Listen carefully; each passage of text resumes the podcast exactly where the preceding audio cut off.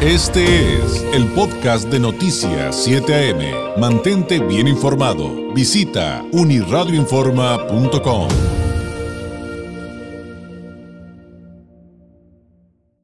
Hay un tema sin duda importante eh, sobre la mesa y que pues estamos ya a días de tener la oportunidad de participar en él y que es histórico.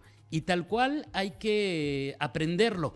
Y, y le digo aprenderlo tal cual porque, pues, el término de que yo le diga es que es histórico, es pues, la primera vez que vamos a tener la oportunidad los mexicanos de eh, pues, participar en una consulta ciudadana y en esta ocasión este primer ejercicio, eh, pues ya sabe usted que tiene que ver con el juicio de expresidentes. Para ponerlo en su correcta perspectiva, le agradezco enormemente nos tome la llamada a Lina Duarte, ella es periodista independiente e internacionalista, fue corresponsal de Telesur en Washington, es una activista que forma parte de esta campaña de difusión de la consulta popular sobre los expresidentes. Lina, muy buenos días. Hola, ¿qué tal? Muy buenos días. Eh, oye, pues en este tema de la consulta ciudadana, eh, ¿cómo nos podrías explicar su, su importancia? De entrada, yo le decía al público, platicando sobre esto esta semana, pues cuando hablamos de la participación y que queremos involucrarnos, pues ahí está una primera puerta, ¿no?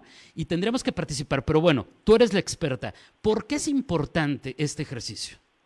Bueno, en realidad, como tú bien lo mencionas, es histórico y ese adjetivo creo que es el que bien lo describe. Después de una reforma a la ley de la consulta popular, eh, a finales del 2019, por fin se, se plantea esta posibilidad de que las y los mexicanos seamos partícipes de un ejercicio de esta magnitud, de escala nacional, en una materia de trascendencia nacional.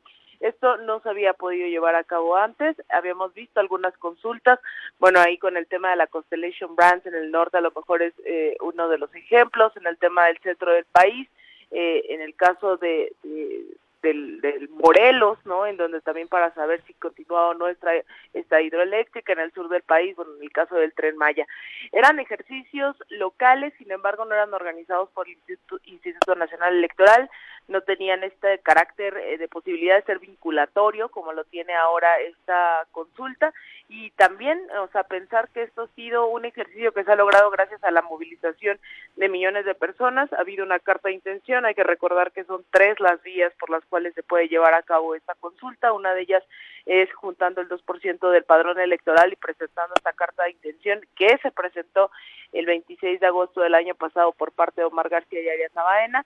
La otra es por parte del Congreso, uno de los dos Congresos, una tercera parte del Congreso tiene que estar de acuerdo, ya sea de la Cámara de Diputados o de la de Senadores, tiene que presentar también esta, eh, esta carta de intención, o también la del Ejecutivo Federal, es decir, el presidente Andrés Manuel López Obrador, que presentó también esta carta y que por eso de hecho a veces se confunde, ¿no? Y se dice que esta es la consulta del presidente, en realidad se presentaron las dos vías que al final se sumaron, por así decirlo, dentro de la resolución de la Suprema Corte de Justicia y entonces tenemos esta posibilidad eh, y que no solamente, yo sé que popularmente se conoce como juicio expresidentes, pero que esto abarca incluso a más personas. Nosotros estamos en búsqueda de justicia, de reparación de los daños y esclarecimiento de, de lo que ocurrió durante sexenios pasados y sobre todo establecimiento de garantías de no repetición. No solamente son los expresidentes, evidentemente ellos son los más visibles o, o quienes se puede fincar responsabilidades mayores por estar a cargo de, eh, de, del gobierno en su momento. Sin embargo, estamos hablando de todos los actores políticos que por acción u omisión hayan sido partícipes de estos delitos, de estos crímenes. Algunos de ellos, insisto, son de lesa humanidad, como en el caso eh, también de lo que podemos considerar esta mal llamada guerra contra el narcotráfico. Entonces, estamos ante una oportunidad totalmente histórica pero sobre todo yo soy muy insistente en que el próximo primero de agosto no es el objetivo en sí, más bien el próximo primero de agosto, que sea la primera de muchas consultas y que sea esta oportunidad para entender que sí existen mecanismos de participación ciudadana directa, como lo son los plebiscitos, los referéndums o en este caso una consulta popular.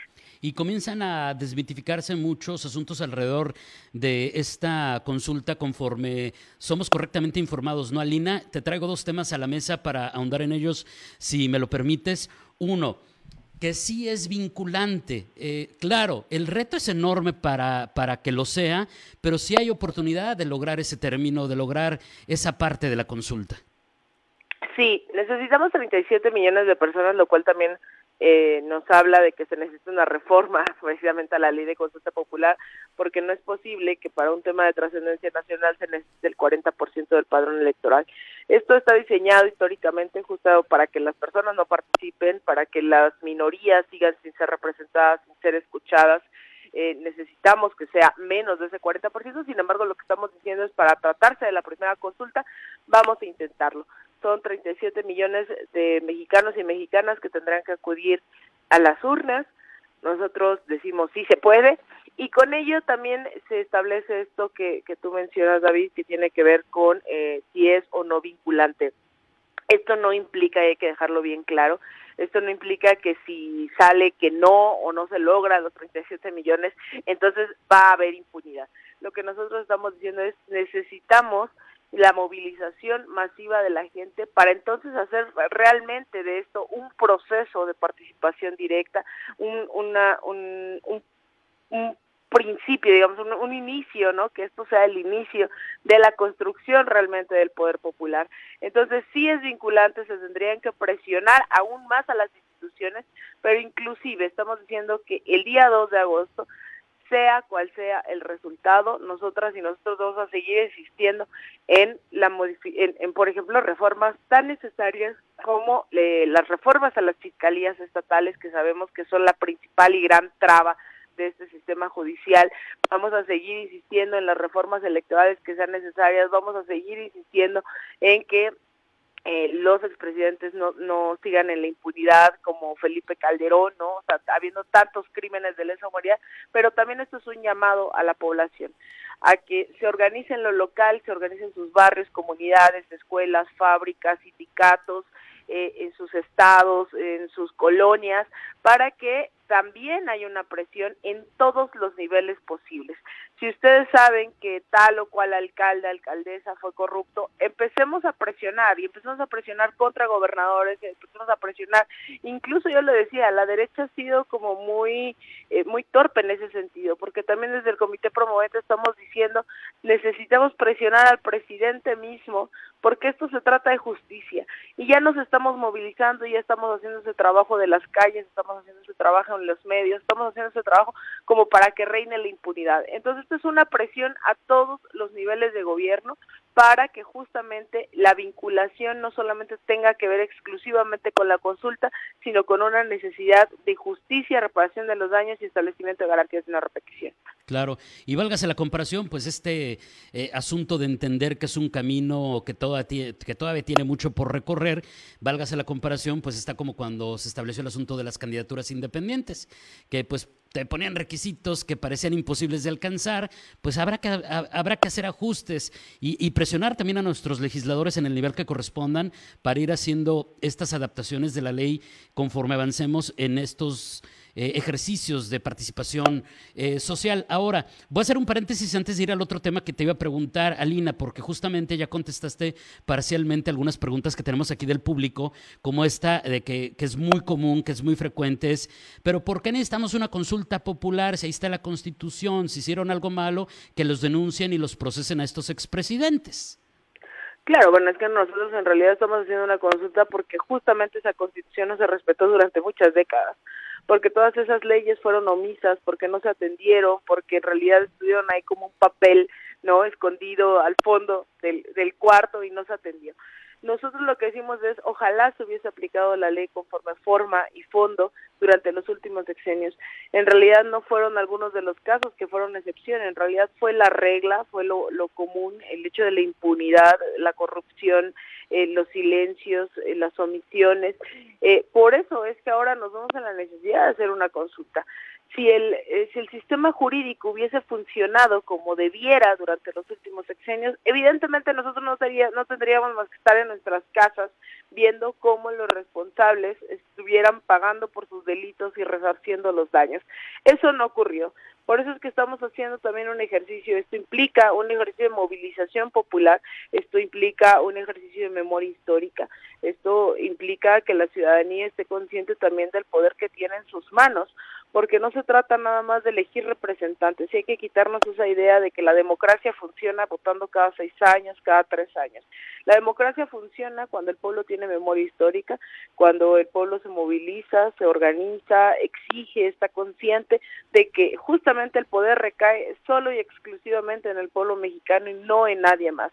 Entonces, la consulta popular es solo un, uno de los tantos mecanismos que, que tenemos a la mano para decir necesitamos justicia porque esto, lamentablemente, el hecho de que se haya abierto y nosotros lo manejamos así, no es que este país haya cambiado eh, al 100% el primero de, de julio del 2018, ni el primero de diciembre, nosotros estamos diciendo, vamos a movilizarnos, vamos a realmente lograr esa transformación de este país por la vía de la participación, de la concientización, de la formación, de la discusión. Hay que quitarnos esa idea de que por ir a las urnas un día, entonces ya somos ciudadanos, ciudadanas ejemplares. No, la consulta eso significa que no solamente el día de las votaciones de representantes nosotros tenemos que salir a las calles, al contrario, nosotros tenemos que salir de manera permanente. Y yo lo he dicho muchas veces, David, esto no es tampoco secreto. Eh, yo he insistido en que una de las grandes carencias, falencias de de los gobiernos llamados progresistas en América Latina durante las últimas dos décadas, que impulsaron muchísimas reformas similares como se están impulsando aquí en México. Sin embargo, carecieron de formación política, de movilización, de organización, carecieron de un pueblo que en momentos como en el caso de Bolivia, que vino un golpe de Estado en octubre de 2019, salieran a tiempo a responder.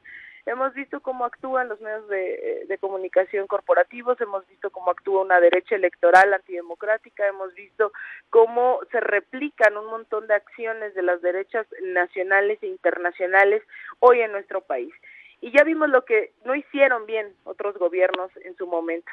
Entonces, cuando vemos eso, yo lo que digo es, bueno, ¿y qué estamos esperando para formarnos políticamente, para organizarnos, para tomar las calles, para no creer que por tomar el gobierno se toma el poder. Al contrario, hay que tener bien claro que hay grupos de poder que no se les ha arrebatado el poder y que lo siguen teniendo hoy en pleno 2021 a dos años de un gobierno que intenta cambiar las cosas en este país. Sin embargo, eso no es suficiente. Realmente lo que estamos aspirando es que vamos a hacer una y mil consultas, pero sobre todo vamos a hacer uno y mil ejercicios de memoria histórica, de verdad, y vamos a impulsar las reformas que sean necesarias, las movilizaciones que sean necesarias y que no se piense que esto es la única y la gran y verdadera consulta, esto es histórico, sí, pero que esto sea la primera de muchas participaciones. Bueno, de hecho yo, yo le diría al público, eh, y me atrevo a, a comentarlo, es pues este ejercicio nos permitió acordarnos, como tú explicabas, Alina, de todo este eh, acúmulo de situaciones que no atendimos, en los que no actuamos. Vaya, yo incluso eh, diría eh, una parte de lo que se logra con esto es reactivarnos en el pensamiento, en la acción, en la participación ciudadana y en la democracia. Pero bueno, tenemos un minutito, Alina. No puedo dejar de preguntarte lo siguiente. Y decías hace ratito, es que no es la consulta del presidente, también fue otra vía, pero también ahí hay otra, creo que, situación de desinformación, porque a mí me ha tocado ver muchos promoventes de la consulta, activistas que son críticos de la 4T. O sea, no es una consulta, no es una consulta de Morena, pues, si, si se vale decirlo así. Claro, en realidad hay muchos eh, colectivos, colectivas feministas que se están sumando a esto y que creo que es lo mejor que nos puede pasar. La crítica dentro de la cuarta transformación creo que es necesaria, urgente y que realmente en eso tendríamos que estar coincidiendo quienes nos asumimos también, sobre todo yo lo hablo públicamente, progresistas, ¿no? Quienes creemos realmente en la transformación de este país, sabemos que eh, las, las cosas no son perfectas aquí, el gobierno no es perfecto, eh, los partidos no son perfectos, al contrario, cómo se logra ese camino hacia donde realmente hay una transformación política, económica, ideológica, social en este país, eh, con la movilización, la formación política, por la participación de todos estos sectores bajo un halo de democracia no se vale no que, que por tener una postura diferente a la cuarta transformación y asumirse también progresista entonces empiezas con un golpeteo político cuando en realidad eh, el horizonte tendría, al parecer, ¿no? Y, con esta coincidencia de decir, queremos transformar el país, bueno, entonces tenemos puntos en común. Y la consulta se ha vuelto ese común denominador de justicia, en donde muchos y muchos, cada vez más personas, más colectivos, eh, sindicales, estudiantiles, barriales, populares, estudiantiles, feministas, se han estado sumando y de verdad lo celebro eh, absolutamente. Hay gente que ha sido, como tú lo mencionas, muy crítica con la cuarta transformación, pero está entendiendo eh, en esa madurez política, está entendiendo el momento histórico que se está viviendo y este momento es eh, lograr acercarnos hacia la justicia. Hemos visto movilizaciones por parte de colectivos que se asumen socialistas, anticapitalistas, colectivas feministas, también sindicatos que también han sido agraviados como el ESME directamente durante estos sexenios.